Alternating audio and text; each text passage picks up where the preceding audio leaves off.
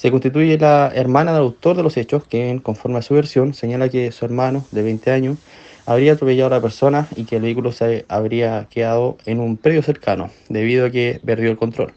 lo que originó que vecinos del lugar salieran al lugar eh, quienes intentaron agredirlo.